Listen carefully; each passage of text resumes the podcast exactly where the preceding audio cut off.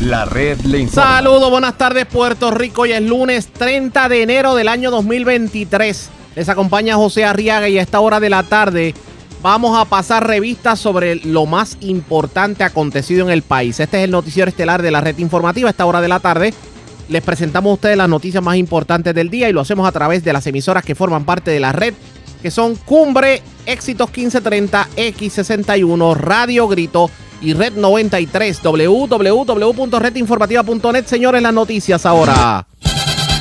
Las noticias. La red le informa. Y estas son las informaciones más importantes de la red Le Informa para hoy, lunes 30 de enero. Sigue dando de qué hablar el aumento al precio del café. Uno de los principales distribuidores en el país califica el aumento de innecesario. También asegura que es un impuesto escondido que solamente beneficiará al Departamento de Agricultura y advierte que los consumidores tendremos que pagar al menos un dólar adicional por el paquete en góndola. Sobre el mismo tema, la legislatura pretende detener el aumento, aunque ya el Departamento de Agricultura y el DACO se mantienen firmes en la imposición. El café más caro no pinta bien, señores. Cobertura completa en esta edición. Ahora sí que se formó la comisionada residente Jennifer González acusó al líder del PNP de amenazar a funcionarios de barrio, de votarlos de sus trabajos en el gobierno si asisten a actividades políticas de la hoy comisionada residente. Sobre el particular, el gobernador y presidente del Partido Nuevo Progresista reaccionó y niega que haya algún tipo de componenda a su favor. Sobre también el tema, el secretario del Partido Nuevo Progresista, Carmelo Ríos, le pide a la también vicepresidenta de La Palma que lleve la queja el miércoles al directorio. Niega que el PNP se haya involucrado en un esquema de amenaza.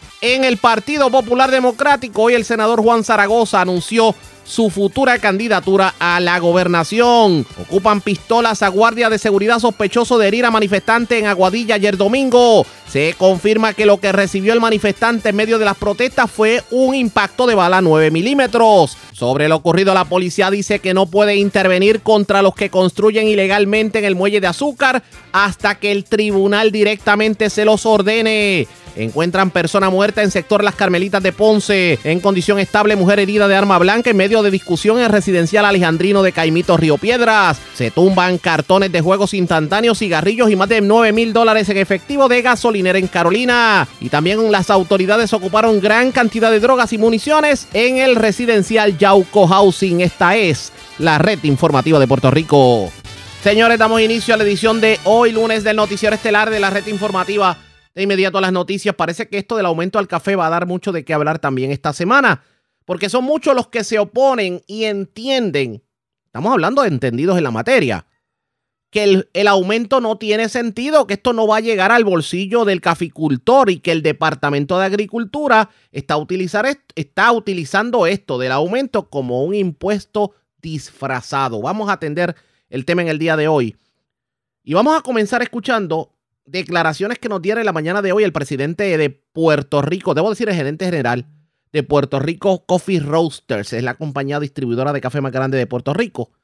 Y vamos a hablar precisamente, vamos a escuchar precisamente a lo que nos tuvo que decir sobre el particular Germán Negrón, porque él entiende que esto es un aumento disfrazado y que esto puede significar que nosotros los puertorriqueños tengamos que pagar más de un dólar adicional en góndola por el café. Pero lo que dice el funcionario es que no se justifica de la forma en que se hizo, porque esto lo que va a significar es un beneficio de más de 25 millones de dólares para el Departamento de Agricultura y los caficultores no van a ver un peso. Escuchemos lo que tuvo que decir el presidente de Puerto Rico Coffee Roasters, Germán Negrón. Pues mira, eh, como, bien menciona eh, José Raúl, la, pues, es, una, es una orden que sale con, como carácter, con carácter provisional o de emergencia eh, que es la primera bandera que levanta. Eh, eh, nos, nos, sorprende porque ocurre en el mes de enero, cuando ya la cosecha de café terminó. O sea, si, hubiese habido una intención de llevar algún beneficio al caficultor, pues se hace previo a la cosecha, como se había estado solicitando por los caficultores desde el mes de mayo. Eh, pero pues se emite posterior a la cosecha. Ya los caficultores vendieron su café, ya ellos no, están, eh, cuando hablo del café me refiero a la fruta y al caficultor el que, que tiene el arbolito en la, en la en su finca y recoge el grano, la fruta y la vende, la lleva entonces a un comprador. Eh, segundo, que el precio mínimo que le establecen al caficultor ya nosotros lo estamos pagando y lo hemos, venido pagando por los pasados dos años, así que no le están dando ningún eh, beneficio eh, adicional a los caficultores eh, o sea, en ese en ese renglón. Por otro lado, el, el aumento entra en, entró en efecto de inmediato, el mismo viernes ya ya ya entraba en efecto y quien comenzó a vender de inmediato café más caro fue el Departamento de Agricultura. Eh, no olvidemos que, que en Puerto Rico pues hemos venido, hemos sido impactados por huracanes y por fenómenos atmosféricos que, pues es lo que nos lleva a que hoy día pues Puerto Rico produce el, cerca del 20% del café que nos tomamos y el otro 80% lo importa el Departamento de Agricultura, lo compra en el mercado mundial, lo importa y lo vende aquí internamente a los diferentes torrefactores, eh, ¿verdad? con un margen de ganancia, lo vende más caro de lo que lo compra. Eh, y ese eh, ese 80% del café, ¿verdad? Ese, ese, ese margen, pues eh, nosotros, pues como torrefactores, pues eh, compramos esa materia prima luego de que se le compra a los caficultores y, para entonces poder tostarlo y llevarlo al consumidor. Así que el aumento que entra en efecto, que entró en efecto el viernes, ya le está generando más ingresos al Departamento de Agricultura del bolsillo del consumidor puertorriqueño. y sin embargo, ningún centavo de eso adicional que está pagando el consumidor puertorriqueño va para los caficultores. Así que ahí va nuestro, nuestro señalamiento, que esto es un impuesto. Esto no viene siendo, esto no es un aumento real para, para el caficultor, eh, ni para ¿verdad? ni para los que lo producen aquí en Puerto Rico. Es un impuesto porque genera más ingresos para el Departamento de Agricultura. Quiere decir entonces que no tiene sentido el que se haga este aumento y esto va a significar obviamente bueno, voy a ponerlo de esta forma. ¿Esto es un nuevo impuesto? Esto, sí, correcto. Esto es un nuevo impuesto para, para el Departamento de Agricultura. Un nuevo impuesto para el Departamento de Agricultura.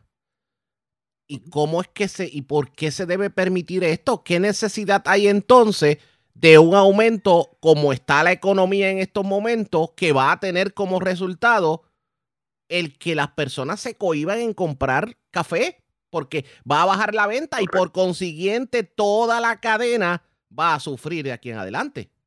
Correcto, correcto. Sí, como bien menciona, o sea, estamos en, un, escenario de, inflación general. Los alimentos, eh, sobre todo los de la canasta básica, cada, cada día le, le cuestan más al consumidor puertorriqueño. El bolsillo está, apretado. Eh, o sea, no hay, no hay una razón eh, de, ponerle más presión al bolsillo del consumidor puertorriqueño eh, en este momento, máxime cuando no estamos, no, no se justifica eh, con que estamos, eh, ¿verdad? ayudando a los caficultores con, con este dinero, sino pues es dinero pues que, va al Departamento de Agricultura para sus funciones no administrativas y de trabajo del, diario. Pues, pueden decir que esos dinero que se va a utilizar en la, para reinvertir, pero pero pues, en el pasado eso no ha sido el caso. Eh, en el pasado, mientras más se ha generado en el Departamento de Agricultura, pues eh, no necesariamente eso es eh, ni en la magnitud ni en, ni, en la, ni en la cantidad de apoyo que se le da a los caficultores. Por otro lado, Arriaga, el mercado mundial de café está en su punto más bajo en el pasado año, ha bajado 60%. Así que no solamente están comprando café más económico en el mercado mundial, sino que lo están vendiendo entonces ahora más caro. que, la, lógica eh, hubiera sido, aquí está pasando con el café lo que pasa, y sin ánimo de ponerlo en camisa de once varas, con el gas, que el, precio en el mercado mundial está bajito, pero nosotros lo pagamos exageradamente caro, eh, que la lógica hubiera sido que ustedes pudieran comprar el café más barato para que entonces no pasaran esa economía eso, ¿verdad? El eso sería muy beneficioso para, para el consumidor puertorriqueño. Eh, y, y, en el caso, ¿verdad? De, del café, nosotros tenemos una estructura eh, histórica que es lo que permite que aquí todavía se, se siembre café. O sea, el, ¿verdad? Que hay un, un, arancel que protege eh, a los caficultores del café que entra del extranjero. Eh, y por otro lado, eh, el caficultor, el, el, el, que produce café en Puerto Rico, es quien único tiene su venta garantizada, Arriaga. Eso es una de las de las fortalezas más grandes que tiene la industria. Eh, el 100% del café que se produce está vendido y tiene unos precios mínimos garantizados también. Así que ese precio mínimo eh, garantizado por el mismo programa de, de café del Departamento de Agricultura, ¿verdad? Y, a raíz de, de, de una historia de, de, fortaleza que, se ha ido generando por reclamos de los caficultores y es lo que permite que todavía se siembra. Así que por eso tenemos café todavía.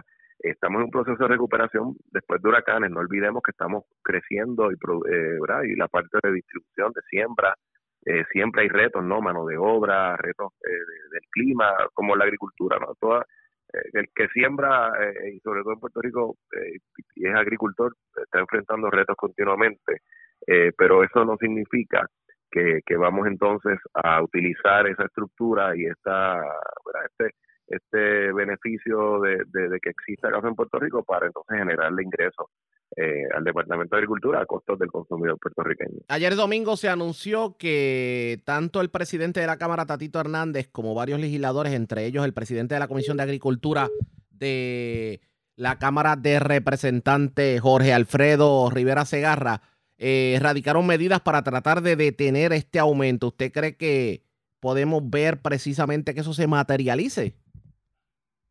Bueno, a mí a mí me parece que son son son medidas, ¿verdad? Que, buscan atender un eh, un impacto, a, detener el impacto a los consumidores. Eh, son medidas que lo, lo, el mayor beneficio que, que, traen, me parece principalmente, es que permiten la, la, la discusión del, del tema, entrar y, y ver a discutir, encontrar soluciones, porque ciertamente este la forma en que se pasó eh, esta revisión pues indica que no hubo eh, ningún tipo de estudio, ningún tipo de discusión eh, fuera pues, ¿no? de, un, comité supuestamente nombrado por el, que fue nombrado por el Departamento de Agricultura y, pues que, a todas luces pues no no no lo que el resultado que tuvo no evidencia que hubiese habido ningún tipo de análisis porque no no tiene sentido la, la, la estructura ni los ni, los, ni la magnitud de, de los aumentos que, pasaron. Dígame algo, ¿de cuánto va a ser el aumento en góndola y en el caso de ustedes, cuándo se van a ver obligados a pasar ese aumento a, los supermercados y a quien compre el café? Eh, en, en, cuanto a, a cuándo, pues recuerden que la, la orden entró en, vigor inmediatamente. O sea, ya a partir del viernes, eh, todos los torrefactores que tenemos que ir al Departamento de Agricultura a buscar materia prima, ya comenzamos a pagar el, el, el, café más caro. O sea que ya, ya, ya nuestros costos se comenzaron a impactar desde el viernes, así que nosotros tenemos eh, que transferir esa, ese, ese aumento de inmediato eh, a, lo, ¿no? a, nuestros clientes, que son las cadenas, los, eh, a, la, cadena de, de, de, supermercados, de, mini markets, de farmacias, eh, todo lo que lo que representa el, el, retail en, Puerto Rico. en términos de magnitud, eh, nuestros nuestros estimados, ¿verdad? Lo que estamos viendo y, ¿verdad? Falta unos días en lo que esto se termina de materializar en toda la cadena, pero nosotros estamos proyectando que, que, puede alcanzar un dólar eh, por paquete de café y eso pues a toda luz un 25, 25% de aumento en un producto de un día a otro eh, y, como te mencionaba, o sea, eh, si se dijera que es que esto es dinero eh, adicional para que le va a llegar al bolsillo del caficultor, pues, Eso, eso se justifica, pero la manera en que se estructuró eh, esto, pues no, no, no necesariamente, no, no le va a llegar nada y es 100% pues para los ingresos del Departamento de Agricultura. Al pueblo que está escuchando y que ha confiado en las marcas que ustedes eh, distribuyen, con esto que está ocurriendo, ¿qué ustedes le dirían? Bueno, eh, primero que todo es que somos somos un pueblo cafetalero, un pueblo cafetalero y cafetero. Eh, aquí, ¿verdad? Este, lo que le vamos a pedir es, eh, vamos vamos a estar atentos a las noticias, estamos haciendo todo lo posible para que, ¿verdad? Para que este aumento no no no sea de, gran impacto eh, y que y que si se puede inclusive revertir eh, lo que representa el aumento por parte del Departamento de Agricultura, pues vamos a estar trabajando en eso. Eh, mientras tanto, pues, eh, pues por favor, o sea, vamos a seguir tomando café porque ya eh, es lo que, ¿verdad? Es lo que mantiene corriendo, no, no podemos entonces sacrificar el, el, la industria ni los caficultores, Por, por, estas malas decisiones que se toman en el Departamento de Agricultura. así que, por favor, sigan apoyando las marcas, sigan tomando café y sepan que estamos haciendo lo posible para que para reconstruir la industria cafetalera de Puerto Rico y, intentar que esto pues nos impacte lo menos posible. Expresiones del gerente general de Puerto Rico Coffee Roasters, Germán Negrón, quien de hecho eh, rechaza la orden emitida, según indica a destiempo por parte del Departamento de Asuntos al Consumidor, la cual le da paso o aumento inmediato en el precio del café y quien único se va a beneficiar con este aumento, según indica, es el Departamento de Agricultura. Pero precisamente por eso, este fin de semana, un grupo de legisladores anunció que están radicando resoluciones para tratar de detener este aumento. ¿De quiénes estamos hablando? Lo sabremos en los próximos minutos, pero antes hacemos lo siguiente. Presentamos las condiciones del tiempo para hoy. Para hoy lunes, se espera que prevalezca un cielo soleado a parcialmente nublado, con aguaceros ocasionales arrastrados por los vientos alisios y alcanzando porciones del norte y este de Puerto Rico en ocasiones. Vientos de moderados a vigorosos del noreste y una marejada del norte mantendrá oleaje de picado a peligroso entre 4 a 8 pies. Por lo tanto, advertencias para operadores de pequeñas embarcaciones y comunicados de peligrosidad continuarán para la mayoría de las aguas locales y pasajes hasta al menos mitad de semana. Para los bañistas, esperen un riesgo alto de corrientes marinas en las playas desde el noroeste al noreste de Puerto Rico y Culebra. En la red informativa de Puerto Rico, este fue el informe del tiempo. La red le informa. Señores, regresamos a la red Le Informa, el noticiero estelar de la red informativa. Gracias por compartir con nosotros. Vamos a continuar el tema del café, porque este fin de semana el presidente de la Comisión de Agricultura de la Cámara, Jorge Alfredo Rivera Segarra, en unión al presidente de la Cámara, Tatito Hernández, radicaron sendos proyectos para precisamente no solamente investigar, sino detener lo que es este aumento al café que muchos han calificado a destiempo y que se pudiera convertir en un impuesto disfrazado. Yo no tengo línea telefónica para hablar sobre el particular. Representante, buenas tardes, bienvenido. Buenas tardes, buenas tardes a ti y a todos los amigos Radio Escucha. Y gracias por compartir con nosotros esto que está ocurriendo con el café, cómo usted lo analiza y cuáles son los pasos que va a seguir usted como legislador. Bueno, nosotros estamos en el día de ayer, radicamos tres, tres medidas que van dirigidas a, a nuestra intención es detener lo que se convertiría en un aumento, una orden provisional que hizo el departamento de DACO. Y básicamente, pues, estas tres, tres proyectos encierran la manera en que debemos canalizar y, y, y cómo evitar ese, ese, ese aumento. La explicación que da el Departamento de Asuntos al Consumidor y el Departamento de Agricultura para tratar de justificar este aumento, ¿le complace? Bueno, no, porque lo que la esta esta orden provisional de que, que trae DACO este efectiva el 26 de enero de este de este de este mes, lo que establece es número uno el precio mínimo que se debe pagar por almu, que son 18 dólares. Que eso eh, ya estaba discutido, ya inclusive sin DACO pronunciarse ya se estaba pagando ya se, ya luego de una reunión que yo hice en la comisión nuestra con todas las partes, con el secretario de Agricultura, pues había dialogado y todo el mundo estaba de acuerdo con eso. Lo que no estamos de acuerdo es en el en el en el aumento en el arancel del café. ¿Por qué no estamos de acuerdo? Porque el arancel del café es el café, ese impuesto que compra el gobierno del café extranjero para la venta aquí en Puerto Rico, para proteger al pequeño agricultor y el café local. Pero viene a- primero que viene a destiempo, porque ya la cosecha está culminando la, la, cosecha del café, y número dos, quien se va a beneficiar de este de ese de ese impuesto al arancel es el propio gobierno, no ninguna de las de las ramas de, de los caficultores. Y en ese y en esa búsqueda de justo balance para todo el mundo, nosotros nosotros entendemos que, que no era justo que venga a imponer un aumento al arancel que va que vamos a pagarlo todos nosotros al final del día en las tasas y en el café que compremos para beneficio del gobierno y los caficultores no se benefician de ningún tipo de, nada de ese aumento. O sea que como quien dice, aquí el que va a salir ganando es el Departamento de Agricultura para de alguna manera cuadrar caja.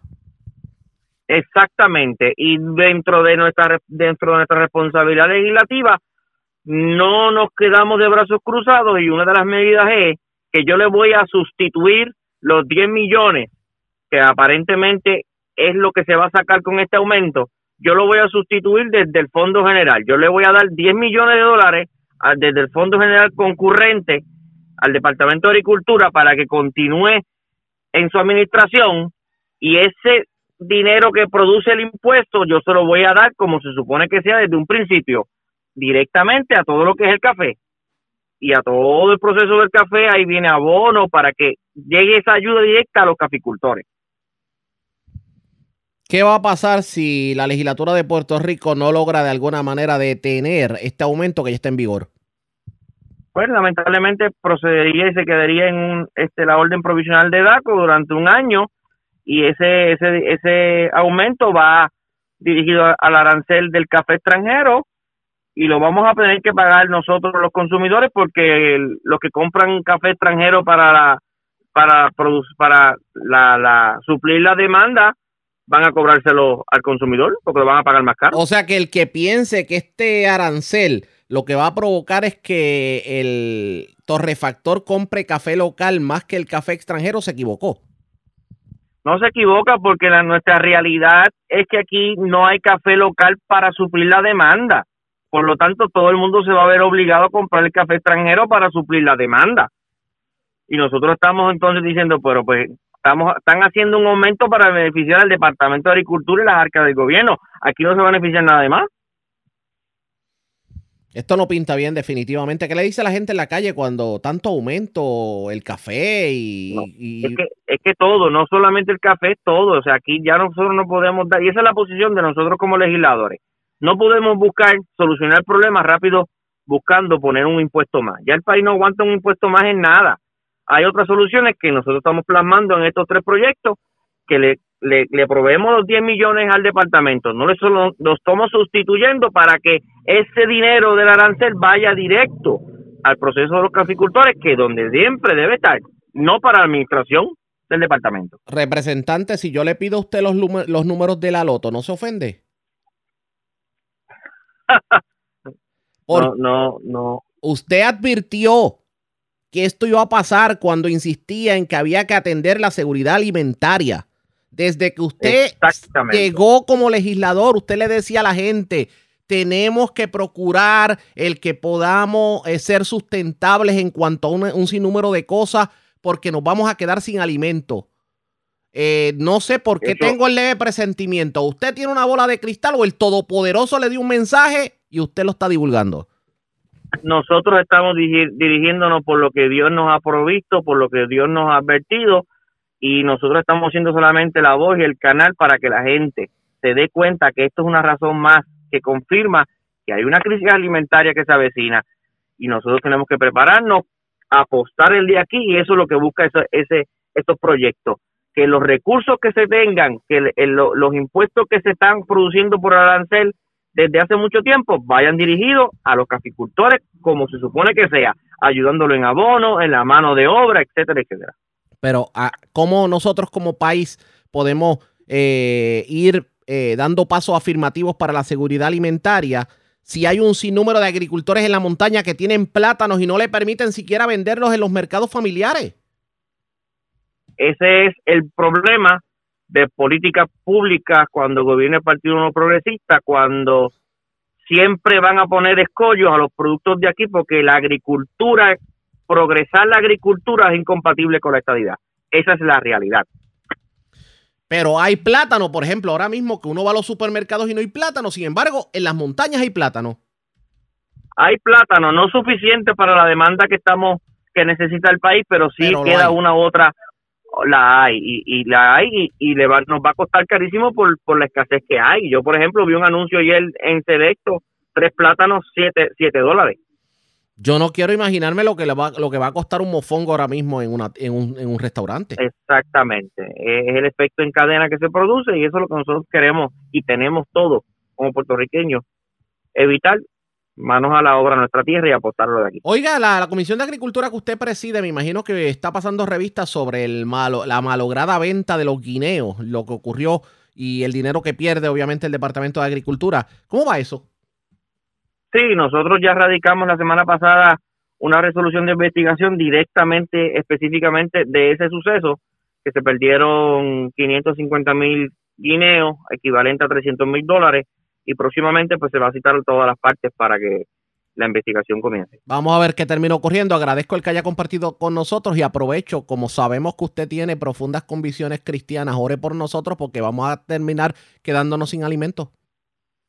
Amén. Vamos a seguir orando y pidiéndole a Dios que nos dé sabiduría y levantar conciencia, que es lo que estoy haciendo desde la estoy desde, de- estoy metido en las escuelas, que estoy apostando a los estudiantes, que son los que las próximas generaciones para que vean la agricultura como la mejor una, opción más para trabajar. Oiga, per- perdone que lo interrumpa, ya que hablamos de agricultura, yo creo que no debo irme sin hacerle esta pregunta. Este fin de semana trascendió que la Universidad de Puerto Rico, recinto de Utuado, ha dejado a un lado el requisito del College Board para reclutar más personas y esto ha tenido como resultado el que eh, más de 100 o 150 personas han decidido matricularse, no solamente jóvenes, sino personas que tal vez no cul- culminaron carreras o adultos mayores que quieren, que quieren estudiar. ¿Esto es un buen avance para fomentar la agricultura en la montaña? Sí, sin duda, sin duda. Eh, es una puerta más que se abre, que se facilita a todas esas personas que tal vez no pudieron terminar un grado universitario, que están mayores, ahora pueden entrar a las universidades, culminar, prepararse en una agricultura sustentable, que es lo que aspiramos ahora, a ese cambio. Cuando el clima cambia, cambia la forma de hacer la agricultura. Y esa es la manera que nosotros tenemos que comenzar a, empoderarnos, a llenarnos de ese, de ese nuevo, de nuevos pasos que provee la Universidad de, de, de Recinto Utuado. Enhorabuena definitivamente que esto ocurra. Representante, agradezco el que haya compartido con nosotros. Buenas tardes. Gracias a ustedes. Como siempre, el representante Jorge Alfredo Rivera Segarra, vamos a una pausa y cuando regresemos ya comenzó la batalla campal entre Jennifer González y Pedro Pierluisi, porque este fin de semana Jennifer González alegó que aparentemente le están diciendo a los líderes de barrio del Partido Nuevo Progresista que si participan en actividades políticas de Jennifer González, los despiden del gobierno. Vamos a analizar esto también. No nos podemos olvidar de lo ocurrido este fin de semana en Aguadilla, en donde hubo incidente, en donde hirieron a un manifestante con... De hecho, no fue una bala de goma.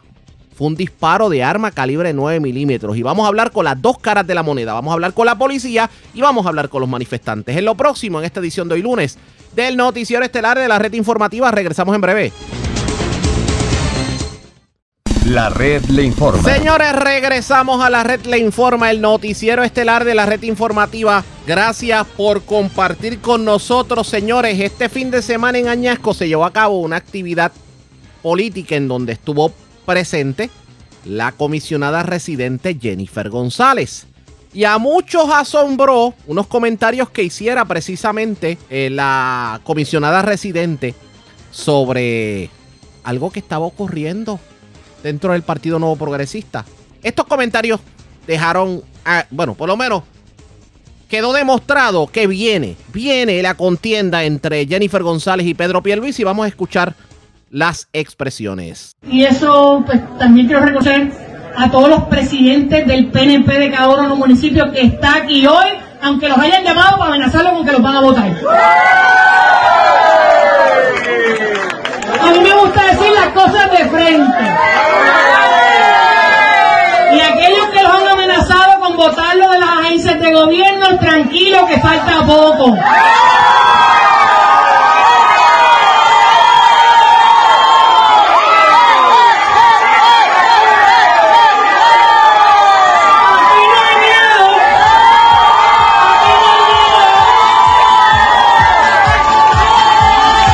Como quien dice, se tiró. Aquí no hay miedo, es lo que dice Jennifer González, porque ella entiende que dentro del gobierno de su propio partido se está amenazando a, a presidentes de barrio del PNP de que si asisten a las actividades de Jennifer González los despiden del trabajo. Esto es una denuncia bastante seria a la casa de la comisionada residente. Y creo que amerita que discutamos esto con más profundidad. Coincidentalmente hoy, tanto el gobernador como la comisionada residente estuvieron juntos en una actividad en donde se habló del dragado de la bahía de San Juan. Y era de esperarse que ambos funcionarios hablaran del tema. ¿Qué dijeron en una parte con la prensa? Vamos a escuchar. Mira, yo hice las expresiones que tenía que hacer donde las tenía que hacer, ¿verdad? Yo estaba en una actividad de agradecimiento eh, a, a mis funcionarios, a mis voluntarios, que es una actividad que hago todos los años, sé que esto no, no es nuevo.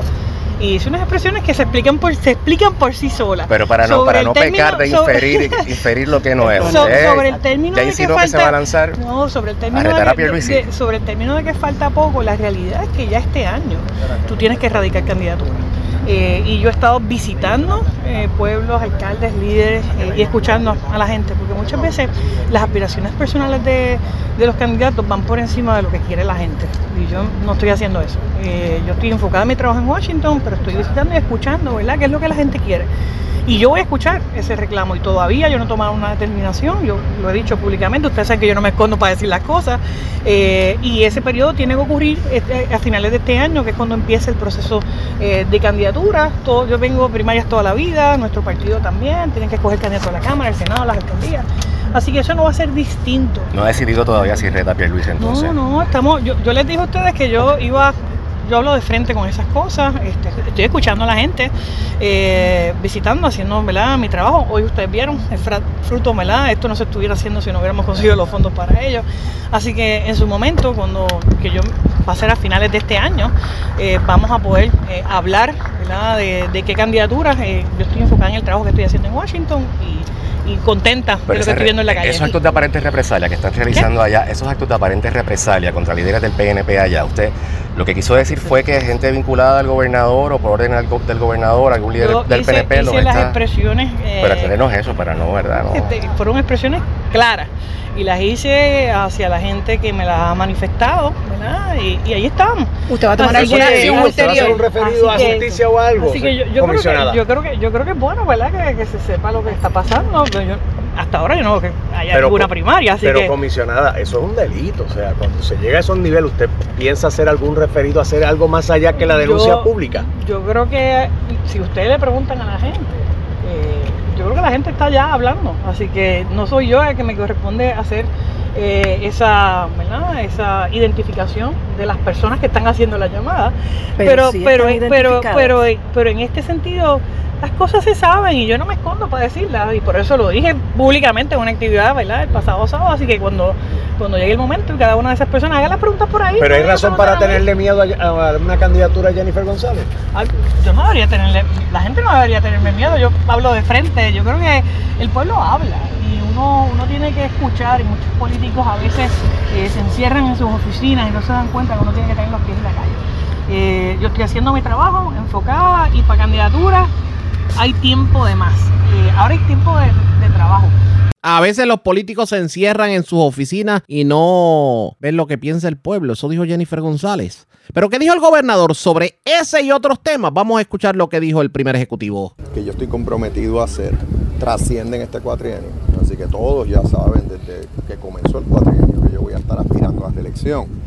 En cuanto a los demás eh, candidatos, candidatas, eh, precandidatos o precandidatas que tenga el, el partido ¿no? que yo presido, eso pues durante el transcurso de este año todos irán, todos y todas irán tomando sus decisiones y anunciándolas. Así que en su momento pues se sabrá eh, quién está aspirando a qué, pero en mi caso, eh, obviamente esto ya yo lo dije desde el primer día. O sea, que si ya usted va, si viene alguien, va, va para la primaria. Eso siempre ha sido así, porque yo he contestado esa pregunta anteriormente. Y que sea Siempre ha sido la- y mi contestación siempre ha sido la Ha misma. estado presionando personas dentro de la estructura política del PNP que trabajan con gobierno, amenazándolos con despidos y acuden a las actividades de la comisionada. Si la, se refieren a servidores públicos, al revés, eh, el- al contrario, al revés. Todo lo que han recibido de mi parte es apoyo.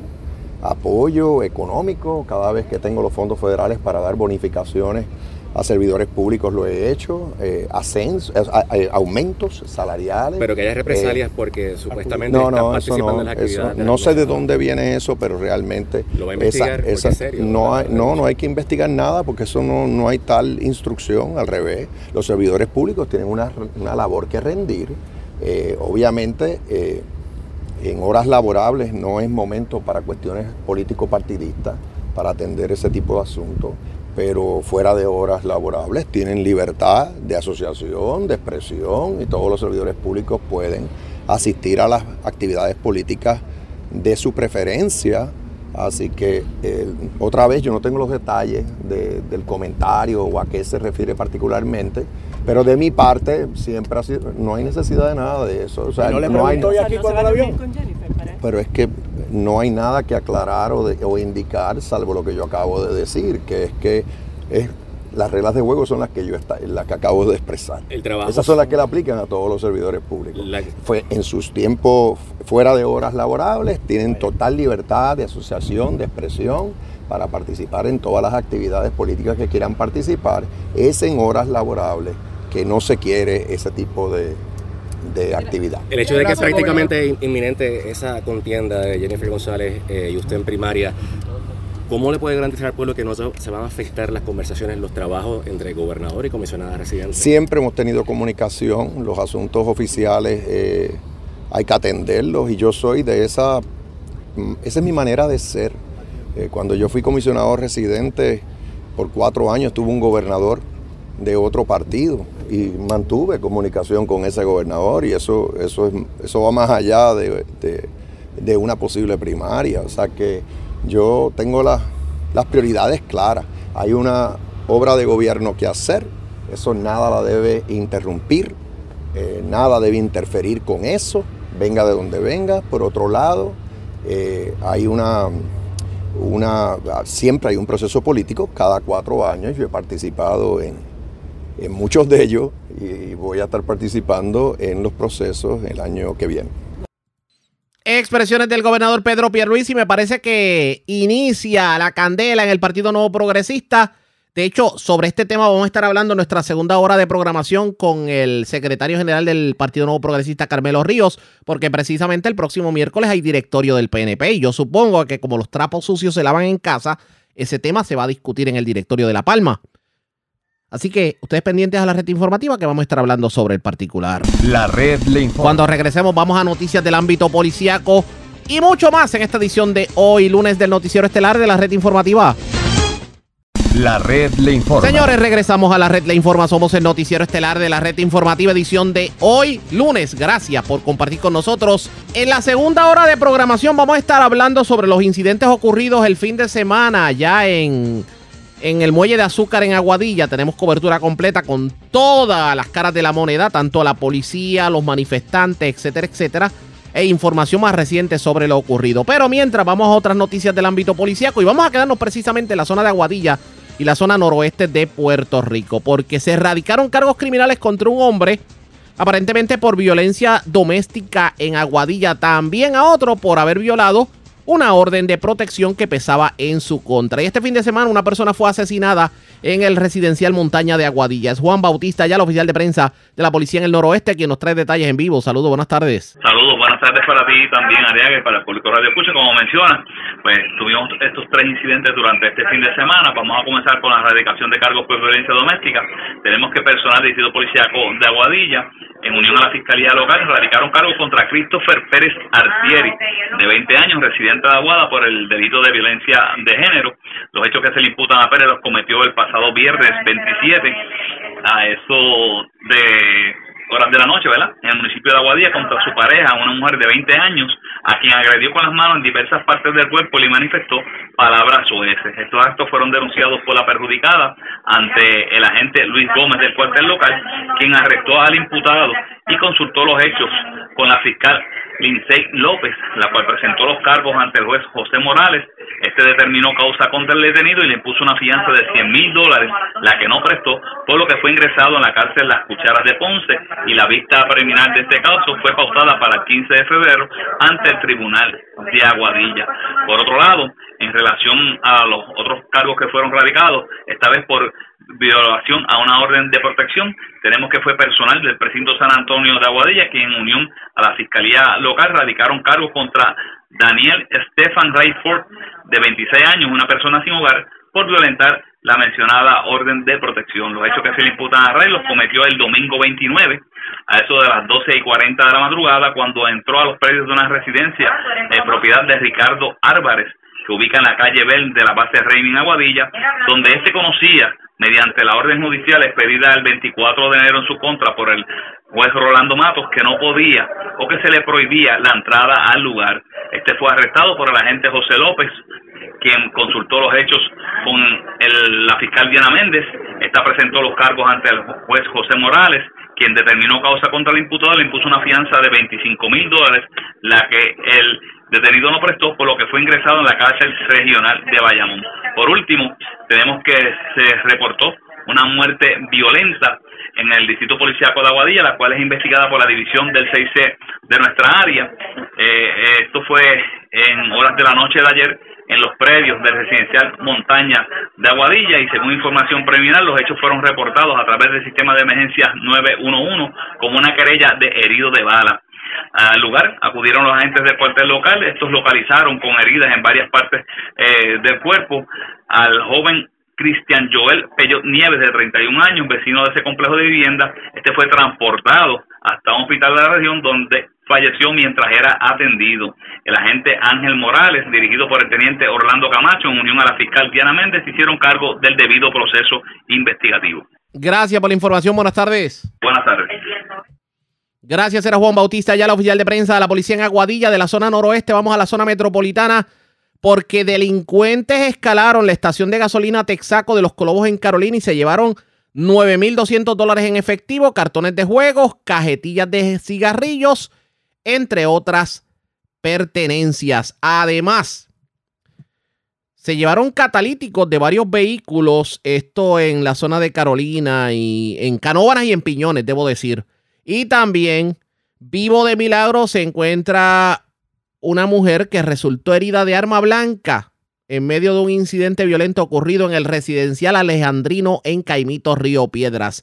Karen Martel, oficial de prensa de la policía en el cuartel general con detalles. Saludos, buenas tardes. Saludos, buenas tardes. Un escalamiento fue reportado en horas de la madrugada de hoy en el garaje Texaco localizado en Los Colobos, en Carolina. Según informó el querellante, alguien rompió cuatro tubos de unas rejas ubicadas por el área del servicarro de Asai, obteniendo acceso al interior. Una vez allí, se apropiaron de varios cartones de juegos instantáneos, 70 cajetillas de cigarrillos y de 9.200 dólares en efectivo que se encontraban distribuidos entre la caja registradora y una caja fuerte. Este caso fue investigado preliminarmente por la Policía Municipal José Rivera y referido al personal de la División de Propiedad del Cuerpo de Investigaciones Criminales de Carolina, quienes harán cargo de la investigación. Por otra parte, en horas de la tarde de ayer fueron reportados varios hurtos de catalíticos en el área de Carolina. La primera de ellas ocurrió a eso de las 5 y 17 de la tarde en el estacionamiento del centro comercial de Outlet Mall 66 en Canóvanas, donde alegó la perjudicada que alguien se apropió del catalítico del vehículo Mitsubishi Outlander color gris.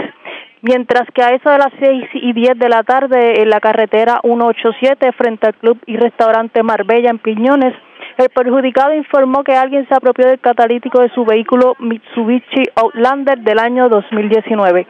La propiedad no fue valorada. Este caso será referido a la División de Propiedad del Cuerpo de Investigaciones Criminales de Carolina para continuar con la investigación. Y por último, en horas de la tarde de ayer fue reportado una agresión grave en hechos ocurridos en el residencial alejandrino en Caimito. Según se informó, una mujer resultó herida de arma blanca en el área de la mano derecha. La perjudicada fue llevada a una institución hospitalaria cercana donde fue atendida por el médico de turno. Posteriormente a la víctima se le tomaron 12 puntos de sutura. Este caso fue referido a la División de Agresiones del Cuerpo de Investigaciones Criminales de San Juan para que continúen con la investigación. Gracias por la información. Buenas tardes. Buenas tardes.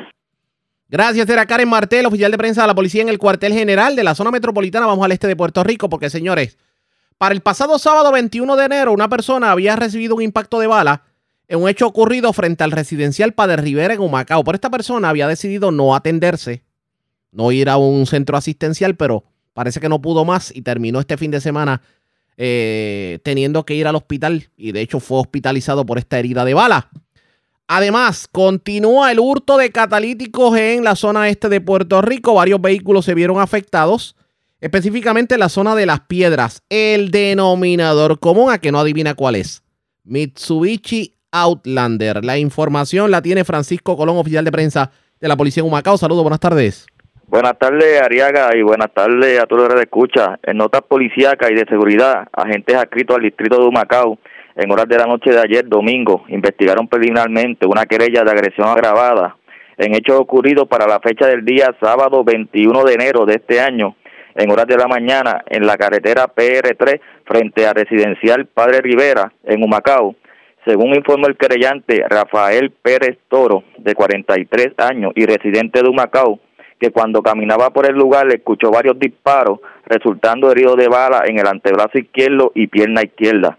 Pérez Toro se marchó del lugar hacia su residencia y durante el día de ayer domingo decidió llegar a una institución hospitalaria donde recibió atención médica por el médico de turno y su condición fue descrita como estable. El agente Benny Rodríguez, adscrito al distrito de Humacao, del negociado de la Policía de Puerto Rico, investigó de forma preliminar el caso y referido a la sesión de agresiones de la División de del Cuerpo de Investigaciones Criminales de Humacao, quienes continúan con la investigación.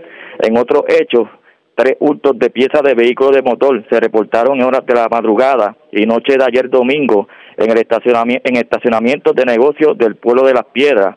El primer incidente fue reportado a eso de las 12 y 44 de la madrugada de ayer en el estacionamiento del negocio Brisa Barbecue, ubicado en la carretera 921 del sector La Sabana de Barrio Collores, donde alguien le hurtó el catalítico de un vehículo marca Mitsubishi, modelo Outlander Sport, color vino, del año 2017. El segundo y tercer incidente fueron reportados a las 7 y 8 y 30 de la noche de ayer en el estacionamiento del negocio La Tormenta, ubicado en la carretera 936, Barrio Arena, donde alguien se apropió de los catalíticos de los vehículos marca Mitsubishi modelo Outlander Sport SE año 2023 color blanco y Mitsubishi Outlander color gris año 2018. Las propiedades hurtadas no fueron valoradas. Agentes adscritos a la División de Propiedad del Cuerpo de Investigaciones Criminales de Tumacao continúan con la investigación de estos hechos. Esto es todo en cuanto a notas policíacas y de seguridad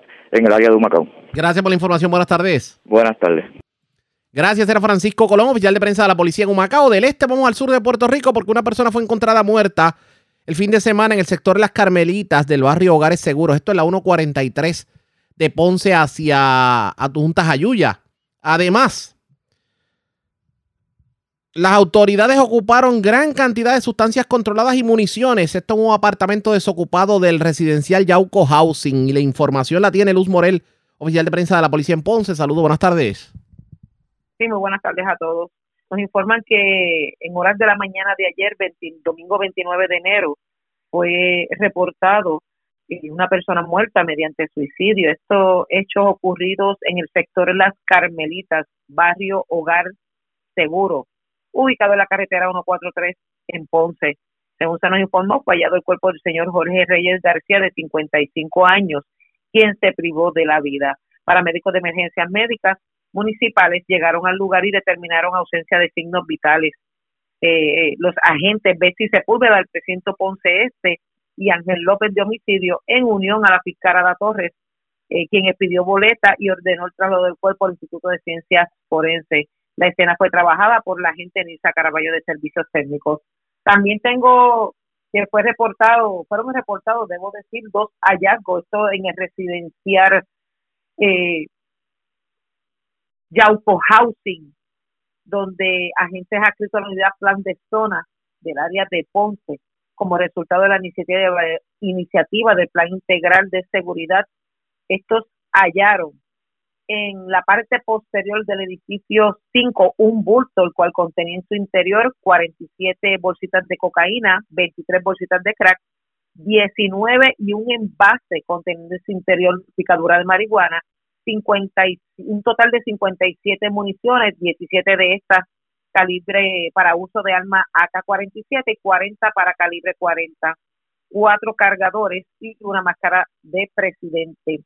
La zona de hallazgo se estará consultando ante el fiscal de turno para el procedimiento correspondiente. También tenemos en el mismo residencial, en un apartamento abandonado o desocupado, debo decir, eh, ubicado en el edificio 5, fue ocupado 84 bolsitas de cocaína, dos bolsitas de dos bolsas de tamaño 12 por 12 conteniendo picadura de marihuana. El mismo será consultado también para el fiscal para hacer el procedimiento correspondiente. Eso es lo que tenemos hasta el momento. Gracias por la información. Buenas tardes. Muy buenas tardes a todos.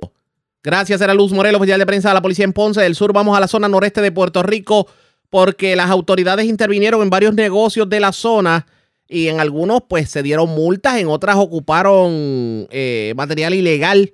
La información la tiene Melvin Sánchez, oficial de prensa de la policía en Fajardo. Saludos, buenas tardes. Buenas tardes, Ariaga. Tenemos que la División de Drogas y Narcóticos de Arias Fajardo, dirigida por el teniente Din Collazo, con la cooperación de personal de División de Arrestos Especiales de Fajardo y Humacao, Unidad K9, negociado de drogas y narcóticos, unidad motorizada, operaciones tácticas del Departamento de Hacienda y la Junta de Planificación preparó un plan de trabajo para la inspección de algunos negocios del área y como producto de dicho plan se logró los siguientes resultados. En el colmado Val, tres caminos del municipio de Río Grande, se pidieron multas ascendentes a 23.800 dólares. Relacionado a la intervención, se realizó un hallazgo de tres bolsas de cocaína y una bolsa de marihuana. En el negocio New York Style, ubicado en el kiosco 32 de los, en el municipio de Luquillo, el Departamento de Hacienda expidió multas ascendentes a 26.500 dólares. Relacionado a la intervención, se realizó un hallazgo de un copo con picadura de marihuana. En el negocio Bikini Bar, calle marginal, kiosco 42 de Luquillo, se pidieron multas de 2.600 dólares. Se intervino con un menor de edad y se le ocupó una pistola marca Ruger, modelo P95, calibre 9 milímetros, un abastecedor, cargador con una munición 9 milímetros. En el negocio el típico Sport Bar, en el municipio de Luquillo, se pidieron multas ascendentes a 3.300 dólares. En el colmado Cafetín, la esquina famosa, pues se expidieron multas ascendentes a 100 dólares relacionado a las intervenciones en la parte posterior del negocio Mojito Lab en los kioscos de Luquillo. También se ocupó una pistola marca Beretta modelo PX4 calibre 45 con gravamen indultada del año 2015. En el mismo lugar también se arrestó al señor Derek Sánchez Walker de 22 años ocupándole un envase transparente cilíndrico con picadura de marihuana. También en el Riverside Sport Bar, ubicado en el barrio Paraíso de Fajardo, multas ascendentes a 75.200 dólares. Relacionado a la intervención, se realizó un hallazgo de una bolsa de cocaína, una bolsa de marihuana y se ocupó un vehículo Ford modelo F-150 color negro del año 2023. En el negocio El Pirata, en el municipio de Fajardo, se ocupó mediante hallazgo una pistola marca Glock modelo 23 calibre 40, dos abastecedores con 35 balas calibre 40 en el negocio El Caminante Sports Bar de Fajardo, el Departamento de Hacienda expidió multas ascendentes a 500 dólares. También tuvimos en el Aviator Sports Bar en el municipio de Ceiba, se pidieron multas ascendentes a 37 mil dólares por violaciones al Código de Rentas Internas. Y en el Rumba Karaoke Bar en Grill de Fajardo, se pidieron multas ascendentes a 20 mil 800. Eso es lo que tenemos hasta ahora en el área de Fajardo. Gracias por la información. Buenas tardes. Buenas tardes, Ariaga. Era, Mel- era Melvin Sánchez, oficial de prensa de la Policía en Fardo. Más noticias del ámbito policíaco en nuestra segunda hora de programación. Por esta hora de la tarde hacemos lo siguiente. La red le A informa. la pausa, cuando regresemos luego de la identificación de la cadena, hablamos sobre lo ocurrido en Aguadilla en el muelle de azúcar ayer. Es lo próximo, regresamos. La red le informa. Señores, iniciamos nuestra segunda hora de programación. El resumen de noticias de mayor credibilidad en el país es la red Le Informa. Somos el noticiero estelar de la red informativa. Edición de hoy, lunes 30 de enero. Vamos a continuar pasando revistas sobre lo más importante acontecido. Y lo hacemos a través de las emisoras que forman parte de la red, que son Cumbre, Éxitos 1530, X61, Radio Grito y Red 93, www.redinformativa.net. Señores, las noticias ahora.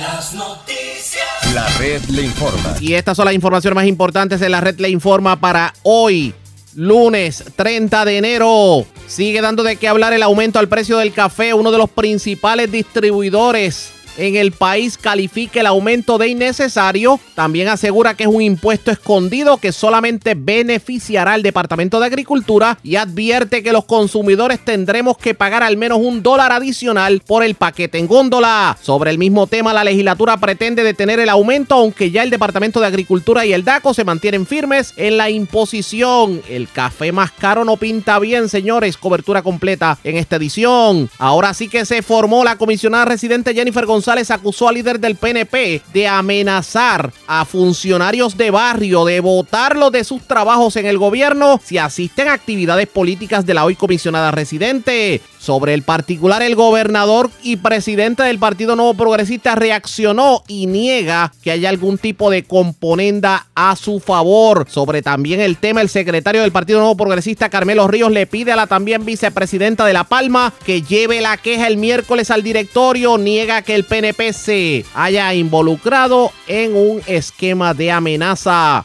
En el Partido Popular Democrático, hoy el senador Juan Zaragoza anunció su futura candidatura a la gobernación. Ocupan pistolas a guardia de seguridad sospechoso de herir a manifestante en Aguadilla ayer domingo. Se confirma que lo que recibió el manifestante en medio de las protestas fue un impacto de bala 9 milímetros. Sobre lo ocurrido, la policía dice que no puede intervenir contra los que construyen ilegalmente en el muelle de azúcar hasta que el tribunal directamente se los ordene. Encuentran persona muerta en sector Las Carmelitas de Ponce. En condición estable, mujer herida de arma blanca en medio de discusión en residencial Alejandrino de Caimito Río Piedras. Se tumban cartones de juegos instantáneos, cigarrillos y más de 9 mil dólares en efectivo de gasolinera en Carolina. Y también las autoridades ocuparon gran cantidad de drogas y municiones en el residencial Yauco Housing. Esta es la red informativa de Puerto Rico. Señores, damos inicio a la segunda hora de programación en noticiero estelar de la red informativa de inmediato a las noticias. Sigue dando mucho de qué hablar lo ocurrido este fin de semana en el muelle de azúcar en Aguadilla, en donde obviamente hubo una manifestación que culminó con un manifestante herido de bala en medio de un incidente entre manifestantes y guardias de seguridad que vigilaban el complejo que se está construyendo allí de, manera ilegal. Y la pregunta que uno se hace es, habrá arresto. Se va a encauzar criminalmente aquel que pudo haber disparado con arma de fuego, que a simple vista esto es un intento de asesinato. Vamos a darle cobertura completa a esta hora de la tarde y comencemos con lo que tiene que decir la policía de Puerto Rico. ¿Cuál es la explicación que da la policía sobre lo ocurrido? Inicio con el coronel Pedro Sánchez. Buenas tardes, bienvenido a la red informativa. Saludos Raúl a esto, y a los amigos que nos escuchan. Saludos a todos, espero que se encuentren bien. Y gracias por compartir con nosotros. Eh, vamos a tratar de... Porque es que hay mucha especulación en el país. Y a mí me parece que lo prudente es que aclaremos el récord sobre lo ocurrido en el día de ayer. ¿Qué información tiene la policía? ¿Qué es lo que verdaderamente está pasando? Y si en efecto hay posibilidad de arresto de algún guardia de seguridad por haber utilizado un arma de fuego. Pues mira, como tú acabas de señalar, lo que se conoce como el antiguo muelle de azúcar de Aguadilla, eh, durante la tarde de ayer este, hubo un incidente entre manifestantes, ¿verdad?, que hicieron acceso al lugar por el, a través de embarcaciones, por el agua, esto y unas personas que brindaban seguridad en esa finca privada.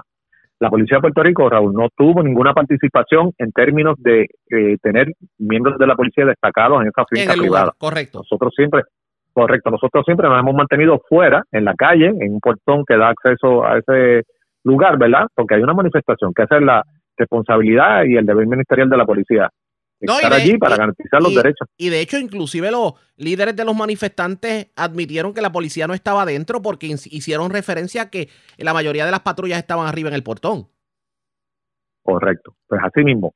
Una vez surge una escena criminal, ¿verdad? Donde se alega agresiones de parte y parte de los manifestantes, tanto como de los que estaban allí en seguridad, y te puedo corroborar que efectivamente ayer hubo una persona que resultó con una herida de bala, eh, con entrada y salida a nivel del el tobillo en la pierna izquierda, y que esa persona fue transportada en primera instancia en una embarcación que allí se encontraba y posteriormente los compañeros de la marítima de Aguadilla lo transportaron al hospital donde recibió asistencia médica y que eh, por lo menos hasta la hora que hablé ayer, que eran las 10 de la noche, estaba en condición estable.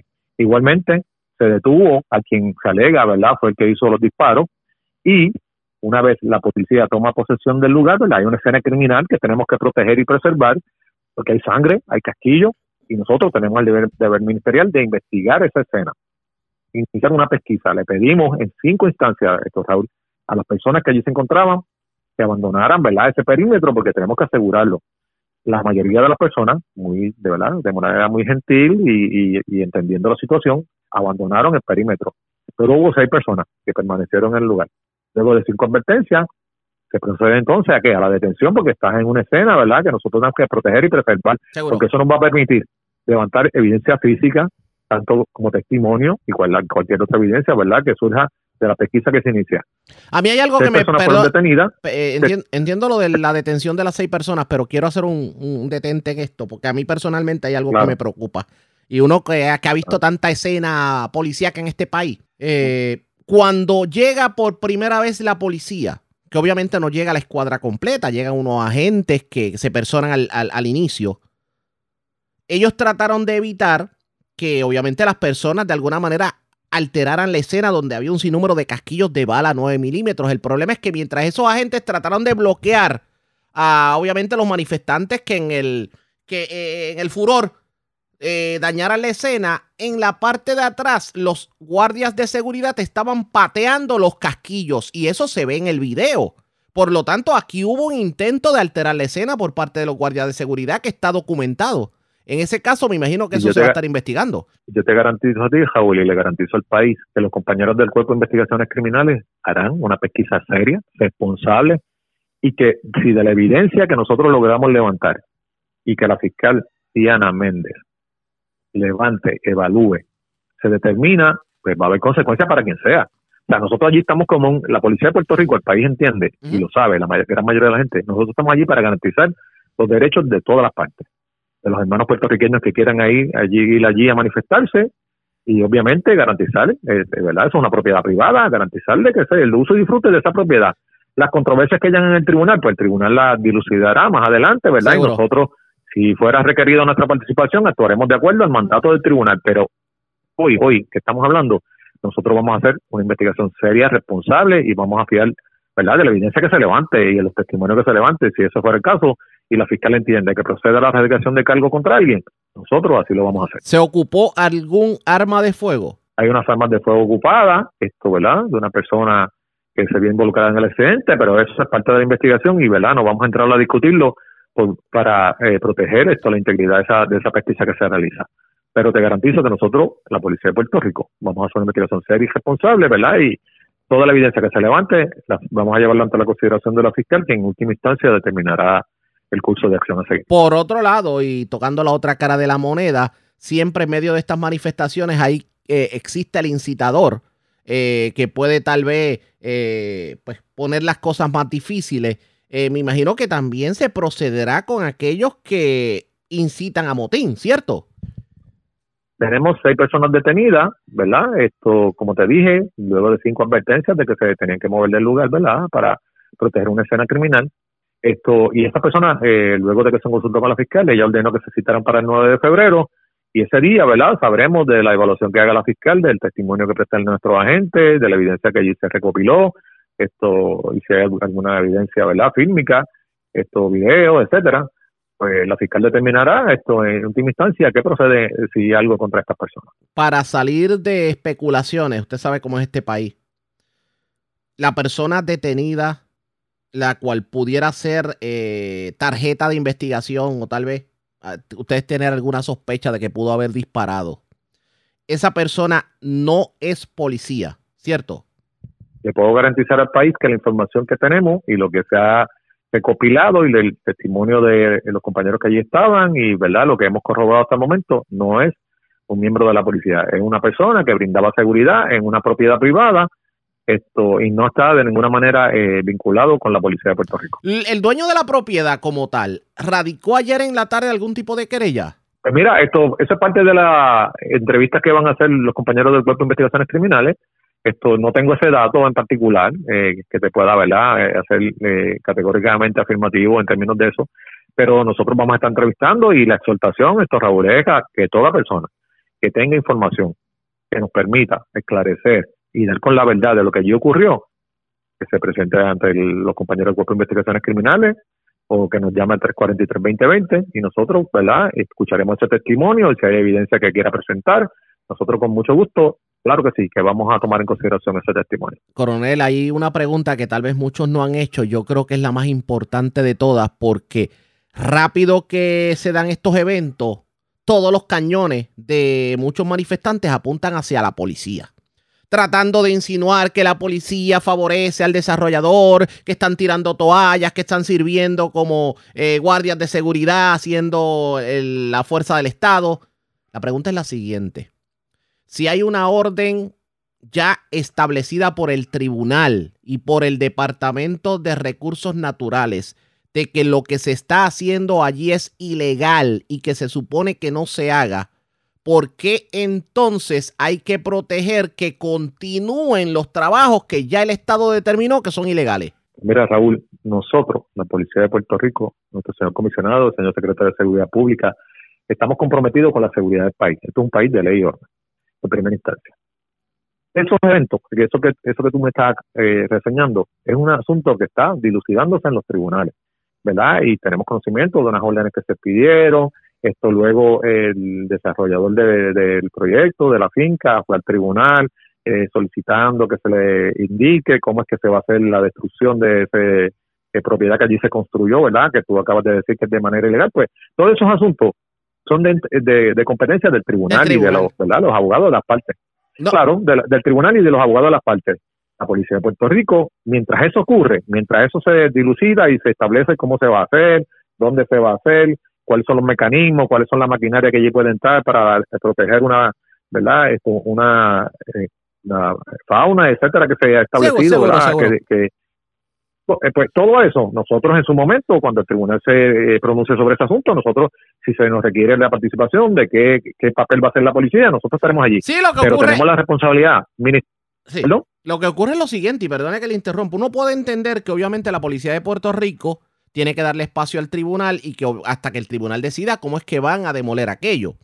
Pero por otro lado, el Estado de Derecho, la decisión ya tomada por el tribunal dice que los trabajos de construcción no pueden continuar, que todo, o sea, no es que ahora entren los manifestantes con un marrón a romper todo, pero tampoco es que el desarrollador continúe la construcción cuando ya el tribunal decidió que no. Y entonces tal vez lo que cuestionan muchas personas es que esas personas, eh, utilizando como subterfugio el que la policía de Puerto Rico obviamente tiene que esperar a los procesos del tribunal, continúan la construcción. Y hay entrada de vehículos y vemos bloques y vemos eh, trabajos que van en miras a violar la orden que ya estableció un tribunal.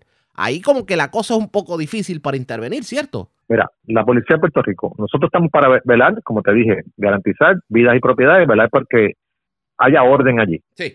Hay unos foros, hay unos foros y hay otras agencias, ¿verdad? Que son las llamadas, que tienen un expertise en términos, ¿verdad? De que, que se construyó allí, que se hizo de manera ilegal, que no se cumplió con unos parámetros, no sé. Pues esas agencias son las llamadas, ¿verdad? Ir al tribunal y como te señalé, si el tribunal se pronuncia sobre ese asunto, la policía tiene que hacer tal asunto de la manera que fuera. Nosotros vamos a estar allí para cumplir con la orden del tribunal. Pero ahora mismo Acaba de llegar al punto. controversia en el tribunal. Acaba de llegar al punto que quería llegar, precisamente eso. Hasta que no haya una orden del tribunal que diga expresamente, policía de Puerto Rico, tienes que intervenir para evitar que continúen, ustedes simplemente tienen que limitarse a la seguridad. De eso que estamos hablando. Seguridad de todas las partes que están allí. Manifestantes, su derecho constitucional a manifestarse y el dueño de la propiedad al uso y disfrute de su propiedad. Nosotros no nos vamos a entrar en otra controversia que esté ante consideración del tribunal para ser adjudicada, ¿verdad? Y que el tribunal se pronunciará en su momento y le dirá a las agencias pertinentes que tienen el expertise en ese asunto, porque la policía de Puerto Rico no, es- no tiene el expertise para trabajar en ese asunto. Lo de nosotros es ley y orden. Y si nos dan una orden de que tenemos que hacer el, ¿verdad? el movimiento que haya que hacer allí, pues nosotros cumpliremos con esa orden. Pero mientras tanto, vamos a hacer ¿verdad? un ente neutro allí entre las partes y evitar lo que ocurrió ayer, ¿verdad? Que hubo agresiones entre las partes y demás. Eso, eh, nosotros estamos allí para eso, para garantizar la ley y orden de todos los que de, ¿verdad? decidan de alguna manera ir a, a protestar allí. Hay algo, después comentamos sobre el particular, sobre tal vez en medio de lo, de, del furor. eh, sé que es bien difícil para la policía de Puerto Rico el estar en un evento como este, en donde reciben 60 mil insultos, a veces injustos, por parte de manifestantes. Pero a veces, a veces hay uno que otro guardia que se le zafa su palabrita. Después hablamos de eso. Pero al pueblo, olvidémonos por un momento del desarrollador y de los manifestantes. Al pueblo que ve todo esto y que tal vez dice, ¿y ahora qué? O sea, no podemos estar toda la vida en controversia. Usted como alto oficial de la policía, ¿qué le, qué le puede decir hoy? que ejerzan la prudencia y que, ¿verdad? Los, derechos constitucionales que eh, le cobijen a toda persona, ¿verdad? Si usted no están de acuerdo en algo y usted decide ir a protestar allí, que lo haga de manera prudente, sin violar la ley, ¿verdad? Esto y dejando saber su sentir, eso es, eh, la Constitución garantiza ese derecho. Lo que no podemos es violar la ley de ninguna parte, ni los que están manifestándose, ni igualmente los que estén tra- eh, trabajando en seguridad allí, ¿verdad? O sea, de eso se trata, de la prudencia, de no violar la ley de cada parte haga, ¿verdad? Y, y hay unos foros, que es el tribunal, esto, las agencias que son, eh, que tienen el expertise en este asunto, y usted, ¿verdad? Va y, y hace su reclamo de manera legal. Exacto. No podemos ni permitir ni agresiones ni violaciones a la ley. Eso nosotros estamos allí, ¿verdad? Para velar por ese, por, por ese mandato de ley. Oiga, ¿cuánto tiempo lleva usted en la uniformada? 39 años y 6 meses. 39 años y 6 meses. Y a mí me gustaría hacerle la siguiente pregunta. Hoy estamos hablando, usted y yo, sobre esto que ocurrió en, allí en el muelle de azúcar, pero simultáneo a esto, yo tengo acá en mi poder como 10 o 11 noticias en donde vemos operativos de la policía que desarticularon puntos, que arrestaron criminales, que detuvieron tal vez un, un robo domiciliario en una intervención a tiempo. Eh, y uno dice, ¿qué pasa por la mente de un alto oficial cuando hay tanta gestión buena de la policía para evitar combatir el crimen, pero sin embargo la atención pública se va a tratar de señalarlos por otras cosas? ¿Qué me dice? Mira, que la policía de Puerto Rico está comprometida, esto Raúl, Sí. por mujeres y hombres comprometidos con la seguridad del país, con el servicio público, con dar un servicio de excelencia. Al día de hoy, nosotros hemos hecho, en- te estoy dando de la iniciativa 100 por 35 nada más, Correcto. 488 arrestos. Wow. Hemos sacado de circulación 119 armas de fuego. Se han sacado de circulación 28 gatilleros. Estoy hablando de enero, o sea, de este mes. De este mes nada más, correcto. Y 18, y 18 personas de los más buscados. Que estamos de habla- eso que se trata. estamos de que, estamos de hablando que de que- mujeres y hombres van todos los días a la calle y de hecho en los asesinatos que empezamos y es de conocimiento público que el mes de enero empezó, ¿verdad? De- con, con una con un patrón de violencia. Ya hoy, hoy tenemos cuatro asesinatos menos con que en comparación con el año pasado al pasado Sí, le pusieron el cascabel al gato, de- 47 asesinatos. detuvieron eso, detuvieron el alza, precisamente con las intervenciones. Pero a veces, los a- a- compañeros a de veces la la- rama investigativa y mira y Raúl y a veces se habla verdad de los asesinatos que ocurren pero no se habla cuando la patrulla está allí cuando hay presencia policíaca que previene verdad porque sabemos que estos asesinatos son por acecho estamos están velando a la persona verdad personas que están en actividades esto, de alto riesgo eh, en narcotráfico armas y cuando hay una patrulla allí que previene ese asesinato, obviamente no lo podemos contar porque no lo sabemos. Cuando Seguro. prevenimos, es más fácil contar los que ocurren. Pero hoy, hoy, estamos menos cuatro asesinatos en comparación con el año pasado y vamos a seguir haciendo intervenciones, realizando operativos, la iniciativa 100 por 35, seguimiento a gatilleros, porque nuestro comisionado y el secretario de Seguridad Pública estamos comprometidos con la seguridad del país. ¿Ha valido la pena ser policía?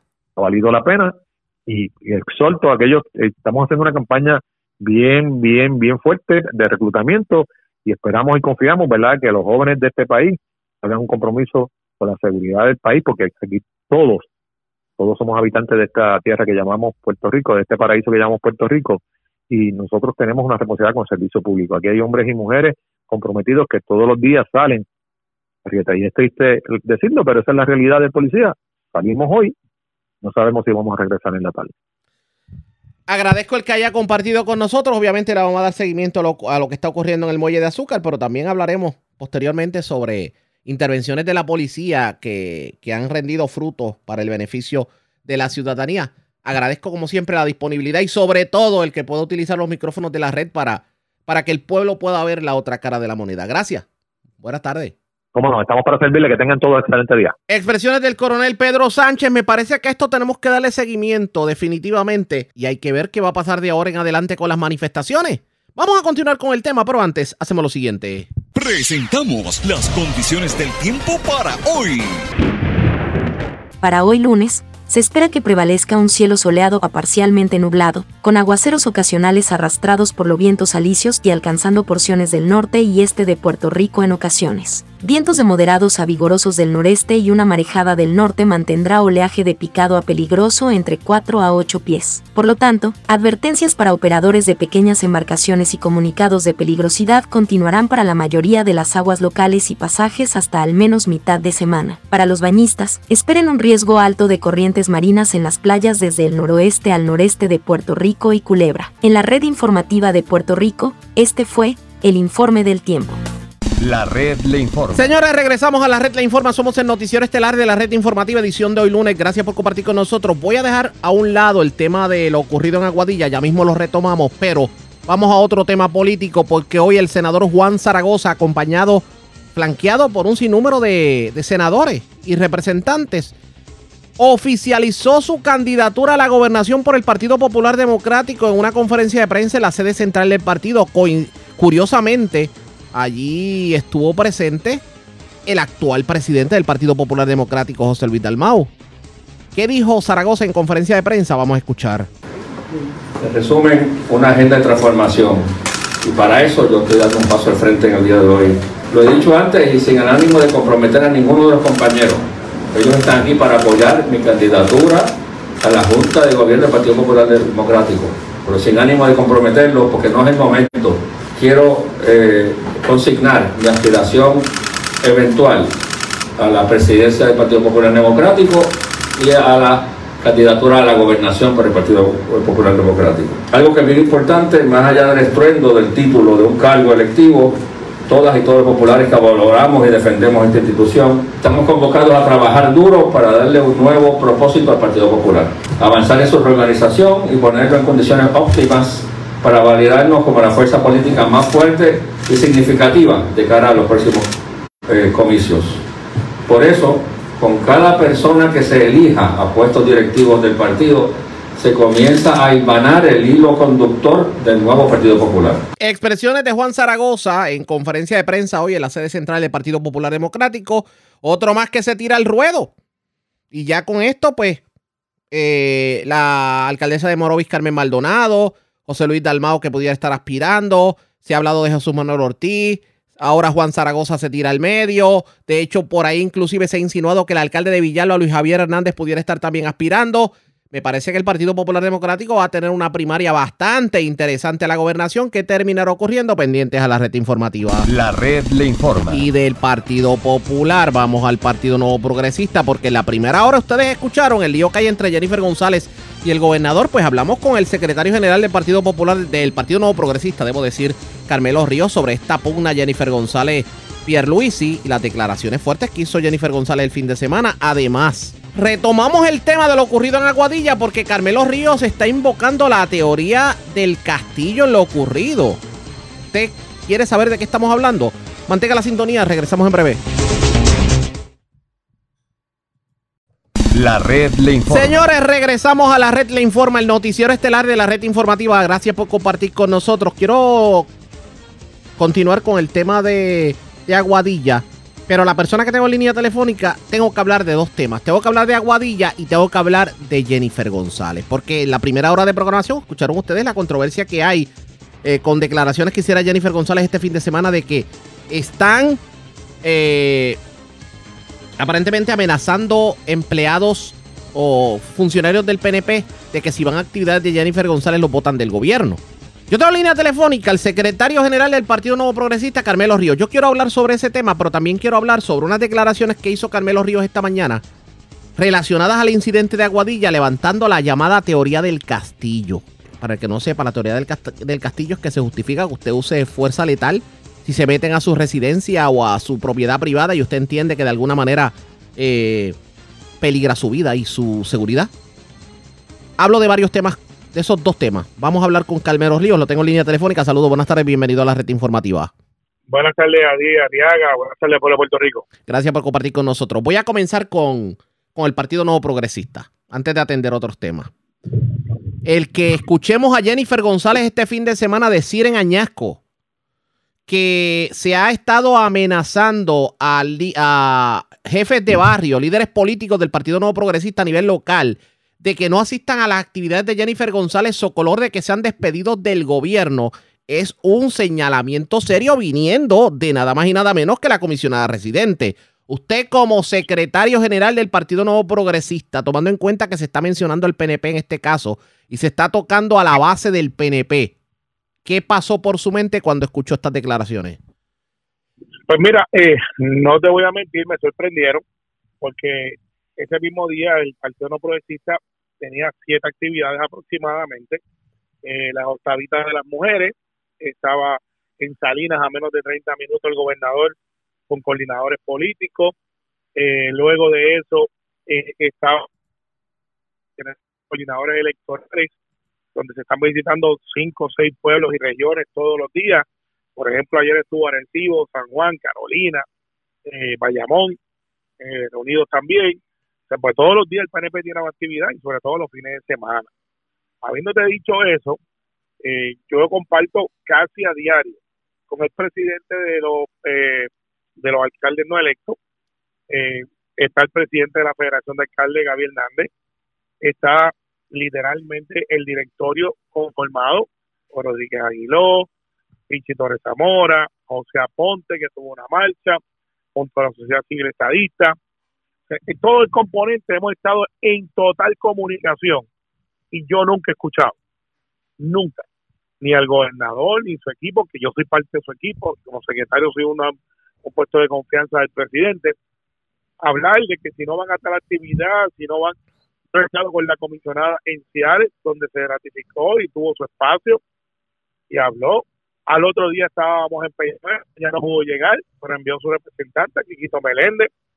O sea, aquí ha habido una apertura total en las asambleas que hemos llevado cuando ya no ha podido ir, eh, se le da el espacio, eh, y en la de Manatí fue. Así que me sorprende, pero ahora toca lo responsable, que es que si ella, como dice, tiene propio y personal conocimiento, tiene, tiene por obligación que ponernos en posición de poder resolver, de poder atenderlo. Pero también se hace señalamientos de delitos. Oiga, pero precisa, precisamente eso iba. Aquí hay un asunto de delitos, pero aquí hay otras cosas también que tenemos que tomar en cuenta. No se supone que en política los platos sucios se limpian en casa. ¿Por qué no haber levantado la queja ante la alta oficialidad, en este caso usted es el secretario. Jennifer González se acercó a usted y le dijo, mira, tengo esta situación, tengo confidencias de esto, tengo información que apunta a esto otro. ¿Lo hizo? No, no lo ha hecho. Este, yo, y yo coincido con ella en varias actividades. Eh, dicho sea de paso, antes de que surgieran estas expresiones, hay un directorio el miércoles que ya el presidente había planteado con miras al 5 de marzo, que vamos a tener nuestra asamblea general que va a ser en el Roberto Clemente, 5 de marzo. Eh, y pues estamos en, los planteamientos finales de la logística. Ella va a tener una eh, participación, como siempre, destacada junto al gobernador, el alcalde de San Juan, los vicepresidentes del partido y, y lo que se va a pasar allí, que es la ratificación de mujeres, de servidores públicos, de varias organizaciones. Entonces, yo lo que planteo es que esto tiene que tener una secuencia y una vez usted hace el planteamiento, tienes que, como dicen en el campo, echar para adelante y ver si alguno de los componentes eh, del que te he mencionado ha violado el reglamento del PNP eh, y ella siendo vicepresidenta del PNP tiene y la obligación también de ponernos a nosotros en condición de poderlo adjudicar, ya sea en el comité de que haya agravio, ya sea en el comité de reglamento o en el propio directorio directamente con el gobernador. Pero entonces usted el miércoles va a atender el tema y va a, de alguna manera, reclamar a, Jennifer González que, que precisamente hable, explique lo que fueron sus declaraciones y ponga en contexto al partido. Yo no creo que yo tenga que emplazar a la vicepresidenta de mi partido. Eh, yo creo que eso va a surgir. Eh, no lo tengo en agenda porque no estaba en agenda, pero siempre en las agendas de directorio están ah, otros asuntos y, y no me sorprendería que cualquier otro miembro del directorio, no tiene que ser secretario, o la propia eh, comisionada, lo traiga y haga la denuncia allí y, la secretaría está abierta para cualquier queja, anuncia, denuncia eh, formal ante lo que yo entiendo que es un gran escándalo de que alegadamente hay gente llamando para que no asistan. También comprendo que quizás se esperaban más gente, y como te habían siete actividades corriendo a la vez, eh, y que pues a lo mejor no era lo que esperaba. ¿Qué usted está diciendo? Que Jennifer, pero usted está insinuando que Jennifer González entonces se inventó esto porque por la poca cantidad de personas que asistieron a su actividad en Añasco. Pues, pues, pues yo no estoy diciendo eso, pero no sé. Eh, parecería que el argumento es que no fuera gente que esperaban que fuera, eh, pero... No le está diciendo, pero le está insinuando. No, y invito que miren las redes sociales, las actividades que ha participado el PNP, todas son concurridas, todas tienen su quórum, todas tienen su propósito. En el caso de esa confraternización, pues no me toca a mí explicar. Yo sigo enfocado en la Secretaría, en que la próxima asamblea sea un éxito, que la próxima convención, que será para el mes de agosto, corra como han corrido las últimas dos, que han sido totalmente vendidas, lleno total, buen ambiente, unidad y, y, y, y, camaradería, lo que nos distingue a nosotros, a el Partido Popular, están a puño y patada, no se pueden ver, se sigue suspendiendo las cosas, no tienen candidatos, toda esa clase de eventos que sabemos que están ocurriendo entre el Partido Popular. Vamos a estar pendientes a lo que ocurre el miércoles, pero usted le garantiza al pueblo de Puerto Rico que dentro del Partido Nuevo Progresista no hay gente amenazando empleados para que no asistan a la actividad de mínimo, Jennifer. lo más mínimo. Y, y, y, y lo más mínimo, y te digo, ni siquiera voy a entretenerle de la, de la advertencia de que el que lo haga está en contra del reglamento. Lo más mínimo. Yo aprovecho que lo tengo en línea telefónica y quiero compartir con ustedes otro tema, porque usted más temprano en la mañana reaccionó a lo ocurrido allá en el, en el muelle de azúcar. Y a muchos les, les estuvo curioso que usted levantara la teoría del castillo. Así que oriéntenos. ¿Qué pasa por su mente? ¿Cómo- ¿A qué se Lo que- refiere? Lo que pasa es que aquí estamos hablando de unos manifestantes que están entrando a una propiedad privada. Y claro, hay un agravante de una eh, construcción ya adjudicada como ilegal que va para demolición. Y entonces este grupo de manifestantes a la gañona quieren entrar a esa propiedad privada para no sé qué, porque tampoco tienen el equipo para demoler, pero entraron y estaban tirando piedras. Entonces, pues hay gente que dice, bueno, es que la agresión de balas versus piedras no es proporcional. La teoría del castillo o la doctrina del castillo, que se enmendó vía legislación en la autoría de Tomás Rivera Chávez y este servidor, dice que si tú te sientes amenazado, si tú te sientes eh, intimidado y tu vida puede correr peligro, que tú puedes repeler esa invasión, esa, esa, esa, esa, esa dice inglés trespass. Y entonces hay gente que dice, bueno, pero es que estaban disparando, bueno, estaban tirando piedras, estaban entrando y esas personas tienen entonces bajo la doctrina del castillo pueden repeler. La, la pregunta es, ¿una piedra puede matar a una persona? Sí, y puede mutilar y puede causar daño, como lo hizo. Y la otra pregunta es, ¿se justifica entonces la agresión armada contra los manifestantes? Bueno, pues pónganse al lado de la valla del, del- de la propiedad privada, donde vienen unas personas, una turba de gente a caerle encima con piedras y tú no sabes si hay alguien armado ahí, porque no, pues puede estar debajo de la camisa. Me informan que había gasolina, tú no sabes si están tratando de quemar gente viva allí y llenar gente de gasolina y prenderle en fuego. Pero eso justifica el que una persona haya utilizado un arma de fuego en una, no en Dentro- una, no en una residencia, en una, No importa, eh, propiedad privada. Propiedad privada. La doctrina del castillo no solamente es, o sea, ¿qué es tu castillo? Esa es la, la contestación. pero, entonces, pero, está pero, pero, vamos con calma. Propiedad privada en algo que el gobierno determinó que no puede estar allí. Claro. Pero Entonces no, es estoy pro- ahora- entonces no es propiedad privada porque el propio No, gobierno, que- el propio gobierno está que estableciendo que no debe estar allí. Lo que es ilegal, obviamente, lo que se construyó se fue eh, sobre la cueva de la, de la golondrina. la construcción, pero el terreno no es del gobierno. Eh, La construcción es lo que es ilegal. Y fíjate que yo no estoy justificando la construcción, eso está adjudicado. Aquí la discusión es si gente que no son titulares pueden entrar a tu casa, a la mía, a tu finca, a la mía. Hacer, hacer lo que le, hacer lo que le dé la gana. En eso estamos de acuerdo. Eh, exacto. Eh, el castillo no es solamente tu casa, puede ser tu carro, puede ser este, una finca, puede ser cualquier cosa que, que tú tengas esa expectativa de que entra gente por invitación y no por otra cosa. Entonces, pues nada, si, si eso es lo que se dio allí, pues entonces, en mi opinión, se activa la doctrina del castillo y está repelido, y ya, punto. Ah, que es fuerza excesiva, eso se verá en el tribunal en su momento. Sí, eso se Pero las personas que estaban allí cometieron delitos, sí cometieron delitos. La, la, la desobediencia civil no es un cheque en blanco, tiene una repercusión. De acuerdo Y con usted que en ese el sentido. arresto. Sí, el arresto. Pero de la, la misma manera tiene re- repercusión el que una persona, a pesar de que utilice la teoría del castillo, eh, dispare, dispare un arma de fuego de la cual no tiene licencia hacia una persona, por más teoría del castillo que haya.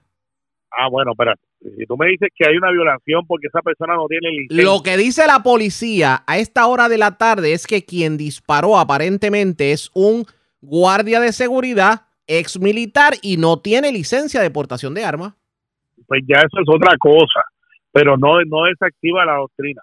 Entiendo. Eh, Ya él tiene una, una, una violación de ley a la ley de armas. Entiendo. Y eso tiene una repercusión. Pero oiga, de- Eh, pero- dejando, dejando un poco al lado el incidente, porque obviamente esto al Pues, fin pues y al vamos a poner un ejemplo más claro. Vamos a poner un ejemplo más claro. Sí. eh, eh, tú y yo somos roommates. Sí. O, eh, como, como- como pasa con mucha gente. Exacto. Eh, pues vivimos en un mismo apartamento. Yo tengo licencia de armas y tú no. Y viene de momento alguien y entra a robar que está armado con un cuchillo, ni siquiera con una pistola. Y yo dejé mi pistola encima o en una gaveta donde tú sabes que está. Y, y, y tú, pues, dentro de tu vida que corre peligro, tú vas y buscas mi arma de fuego a la cual tú no tienes licencia. Y le disparas a la persona que venía a infligirte daño corporal. Pues tú tienes ahí la doctrina del castillo. Ah, Exacto. que en el incidente hay una violación de la ley de armas, Es otra cosa. pero tú, te- tú- tú estás invocando legítima defensa. Sí, no, definitivo. Lo que pasa es que tienes otro delito, que es otra cosa. Entiendo el punto, pero dejando a un lado el, eh, lo que va a dilucidar el tribunal, aquí hay una cosa que sí se debe resolver. Si ha- hay una orden para que se demuela, la orden espera porque gerencia de permisos acabe de dar un permiso para demolición, permiso que no se está dando. porque el gobierno tarda tanto? Bueno, eso, eso es otra pregunta, pero eso no le da derecho a la gente a brincar la vela y entrar la pedra a gente que está ahí y no le da el derecho a brincarla ni a, ni a Y puede de seguir lado. construyendo el dueño del terreno en la No parte. puede. Pues está haciéndolo. Ese es precisamente Pues lo que presentan los videos.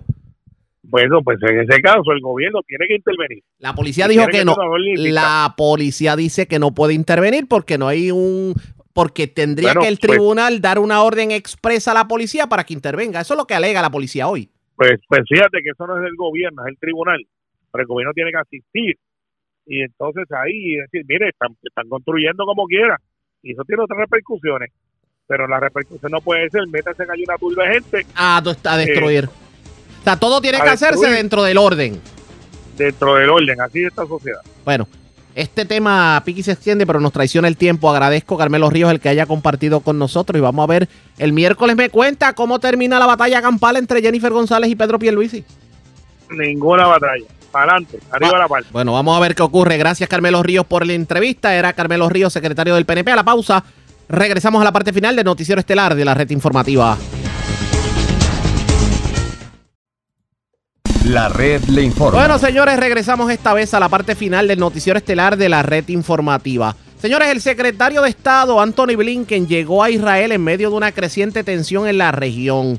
Y estas y otras informaciones del ámbito nacional e internacional las vamos a ampliar esta hora de la tarde. Vamos en vivo a La Voz de América. El enfrentamiento interminable entre israelíes y palestinos emprende un nuevo episodio mientras el secretario estadounidense de Estado Anthony Blinken visita la ciudad de Jerusalén. Informa Judith Martín Rodríguez. El máximo representante de la diplomacia estadounidense, Anthony Blinken, llega hoy a Jerusalén, una ciudad que en los últimos días ha representado el foco de la violencia entre palestinos e israelíes, luego de dos ataques armados contra la comunidad judía. Durante su visita, el secretario Blinken se reunirá con el primer ministro israelí Benjamin Netanyahu y se espera que participe en una rueda de prensa conjunta para luego encontrarse con su homólogo israelí, el ministro de Relaciones Exteriores Eli Cohen, y por último con el presidente de Israel, Isaac Herzog. Una agenda repleta en una jornada en la que Blinken pedirá que se tomen medidas para reducir las tensiones, según informó el portavoz del Departamento de Estado, Vedant Patel, antes del viaje del alto funcionario y a tiempo de condenar el ataque en el que murieron siete personas a las puertas de una sinagoga, el más mortífero en los últimos diez años en suelo israelí. Condenamos este aparente ataque terrorista en los términos más enérgicos. Nuestro compromiso con la seguridad de Israel sigue siendo inquebrantable y estamos en contacto directo con nuestros socios israelíes y nuestros pensamientos están con el pueblo israelí a la luz de este horrible ataque.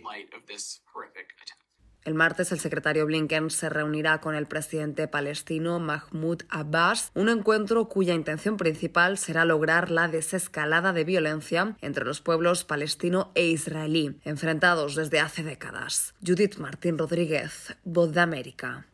El presidente Joe Biden y el presidente de la Cámara de Representantes Kevin McCarthy se reunirán en la Casa Blanca el miércoles para conversar sobre el techo de la deuda federal y la perspectiva de un proceso de impago, mientras los republicanos continúan insistiendo en la necesidad de ponderar los gastos del gobierno. Los republicanos en la Cámara de Representantes, con algunas excepciones, insisten en que se entablen discusiones para reducir los gastos y no elevar el límite de la deuda hasta que no se especifiquen recortes de gastos en el futuro, mientras la Casa Blanca insiste en que elevar el límite de la deuda no es negociable, citando el riesgo de un incumplimiento para la economía estadounidense. En varias intervenciones en medios nacionales el domingo, el líder republicano Kevin McCarthy confirmó el inicio de estas conversaciones y dijo en el programa de la cadena televisiva CNN State of the Union.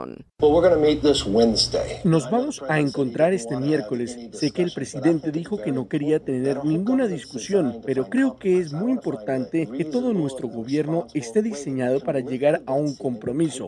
Quiero encontrar una forma razonable y responsable de que podamos levantar el techo de la deuda y tomar el control de este gasto descontrolado. Funcionarios de la Casa Blanca anticiparon que el presidente le preguntará a McCarthy si tiene la intención de cumplir con su obligación constitucional de evitar un incumplimiento nacional, como lo han hecho todos los demás líderes de la Cámara y el Senado en la historia de Estados Unidos.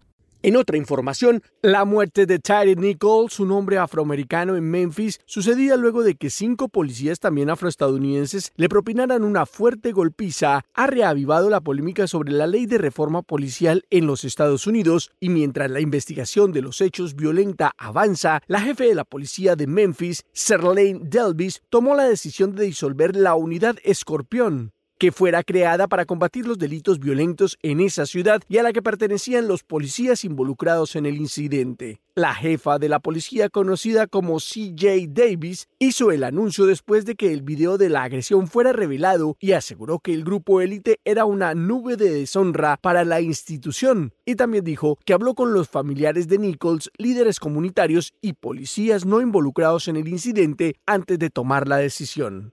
El anuncio se dio en un momento en el que las voces de protesta se sienten en todo el país. En conferencia de prensa, Roebuck Wells, madre de Tyre Nichols, condenó los hechos y aseguró que los policías involucrados no solo deshonran a la institución, sino que además deshonran a sus familias. Ninguna madre debería pasar por lo que estoy pasando ahora. Ninguna madre debería perder a su hijo por la forma violenta en la que perdí a mi hijo. Por su parte, el abogado Ben Crump, que representa a la familia de la víctima, aseguró que la madre de Nichols habló recientemente con el presidente Joe Biden y le pidió aprobar la ley de justicia en la policía, conocida con el nombre de Ley George Floyd, y que fuera presentada en 2021 después de que Floyd, un hombre afroamericano, muriera cuando un oficial de policía blanco de Minneapolis se arrodilló en su cuello provocándole asfixia y desencadenando protestas en todo el mundo por la injusticia racial. Un importante número de legisladores de ambos partidos en el Congreso de Estados Unidos se pronunciaron en fuertes términos sobre las nuevas medidas inmigratorias del gobierno del presidente Joe Biden. Divalicet Cash tiene el informe. En realidad está funcionando. Vemos eso con el programa de ingresos humanitarios temporales más específicamente y creo que es importante que el presidente esté usando la herramienta que tiene frente a él para tratar un problema real. Y así la cantidad de personas que cruzan ilegalmente desde Cuba, Haití, Nicaragua y Venezuela disminuyó un 89% en menos de tres semanas. Así defiende la Casa Blanca la expansión del título 42 y la prohibición de solicitar asilo en la frontera sur de Estados Unidos, una política que desde el Capitolio en Washington, el senador Bob Menéndez y casi 80 legisladores rechazaron en una carta dirigida al presidente Joe Biden en la que solicitan eliminar la expansión del título 42 y la prohibición del tránsito de asilo en la frontera. Estamos horrorizados de ver al presidente Biden replicar la estrategia de inmigración del presidente Trump. El derecho a solicitar asilo está consagrado tanto en el derecho internacional como en el nacional. Los firmantes de la carta también alientan al mandatario a trabajar con el Congreso para garantizar políticas fronterizas seguras y que cumplan con las leyes migratorias. Ha habido más de 10.000 ataques violentos contra personas en nuestra frontera, incluyendo secuestros, agresiones graves, y eso es contra personas expulsadas por el título 42 desde el comienzo de la administración Biden. En la otra orilla del debate migratorio, el representante republicano Jim Jordan, presidente del Comité Judicial de la Cámara Baja, anunció para el primero de febrero la primera audiencia sobre lo que llamó la crisis fronteriza de Biden, parte 1. Diva Lizette Cash, Voz de América, Washington. Por otra parte, el canciller Marcelo Ebrard refutó al exsecretario de Estado de Estados Unidos, Michael Pompeo, por afirmaciones en su último libro, calificándolo como parte de una campaña antimexicana. Sara Pablo con los detalles. El secretario de Relaciones Exteriores, Marcelo Ebrard, rechazó las afirmaciones de Mike Pompeo, secretario de Estado durante el gobierno de Donald Trump. En su libro, el exfuncionario estadounidense acusó que el canciller mexicano le pidió mantener en secreto información sobre un acuerdo en materia migratoria para que México aceptara en su territorio a solicitantes de asilo en espera de la conclusión de su trámite, como parte del programa Quédate en México. En respuesta, el canciller negó tal acuerdo y dijo que los señalamientos son parte de una campaña antimexicana. Señaló que dicho programa, así como el título 42, son medidas unilaterales del gobierno estadounidense y no necesitan la aprobación de México con miras al próximo proceso electoral. Mike Pompeo claramente dice en su libro que México es un riesgo por drogas, por la migración y porque pudiera haber algún acto en contra de Estados Unidos proveniente de México. O sea, me queda claro que el eje de su campaña, él piensa hacerlo en torno o girar en torno a que él es el más duro contra México y que logró grandes resultados contra México. Lo que yo veo de fondo es un libro dirigido a la próxima campaña electoral. El canciller destacó que en su momento México rechazó fungir como tercer país seguro, como lo pedía el entonces presidente Donald Trump, y como no lo consiguieron, Mike Pompeo evita señalarlo en su libro. Consideró que con esto queda claro cuál será la narrativa de la campaña republicana. Sara Pablo, Voz de América, Ciudad de México. Un alto funcionario de la ONU pidió el fin de las torturas y las detenciones arbitrarias en Venezuela. Carolina Alcalde tiene este reporte. El alto comisionado de la Oficina para los Derechos Humanos de la Organización de Naciones Unidas, Volker Turk, culminó una visita oficial a Venezuela luego de reunirse con el presidente Nicolás Maduro, otros funcionarios del Estado, representantes de víctimas, defensores de derechos fundamentales y 125 organizaciones de la sociedad civil. En una conferencia de prensa al término de su visita, Turk aseguró que las reuniones le presentaron una amplia perspectiva sobre los retos que enfrenta Venezuela y resaltó la necesidad de que los actores internacionales ayuden al país a superar la crisis. Turk destacó que en las conversaciones con las autoridades los animó a dar pasos significativos hacia la reforma del sistema de justicia y la seguridad. En ese sentido, se refirió a los planteamientos que presentó durante los encuentros con altos funcionarios del Estado. Pedí que se pusieran en libertad a todas las personas detenidas arbitrariamente. Esto también forma parte de mi llamamiento global a los gobiernos para que amnistíen, indulten o sencillamente pongan en libertad a todas las personas detenidas arbitrariamente por ejercer sus derechos. Durante su encuentro con el alto comisionado diversas organizaciones le expresaron varias observaciones, entre ellas que el memorando de entendimiento suscrito con las autoridades venezolanas sea de acceso público, pues consideran inadmisible que se mantenga en secreto información que debería estar al alcance de los venezolanos, como manifestó Andrea Santa Cruz, integrante de la organización Civiles Derechos Humanos. Solicitamos la creación de un mecanismo de seguimiento participativo y transparente sobre el cumplimiento o no de las recomendaciones que hace ACNUD al Estado venezolano y que además sean incluidas en las actualizaciones orales. El gobierno venezolano no se ha referido a las declaraciones del alto comisionado Turk, pero el presidente Maduro aseguró tener siempre la voluntad de que reine la paz en el país y dijo sentirse complacido por la visita. Carolina Alcalde, Voz de América, Caracas. La red le informa. Bueno, señores, enganchamos los guantes. Regresamos mañana martes a la hora acostumbrada, cuando nuevamente a través de Cumbre de Éxitos 1530, de X61, de Radio Grito y de Red 93, que son las emisoras que forman parte de la red informativa, le vamos a llevar a ustedes resumen de noticias de mayor credibilidad en el país. Hasta entonces, que la pasen bien.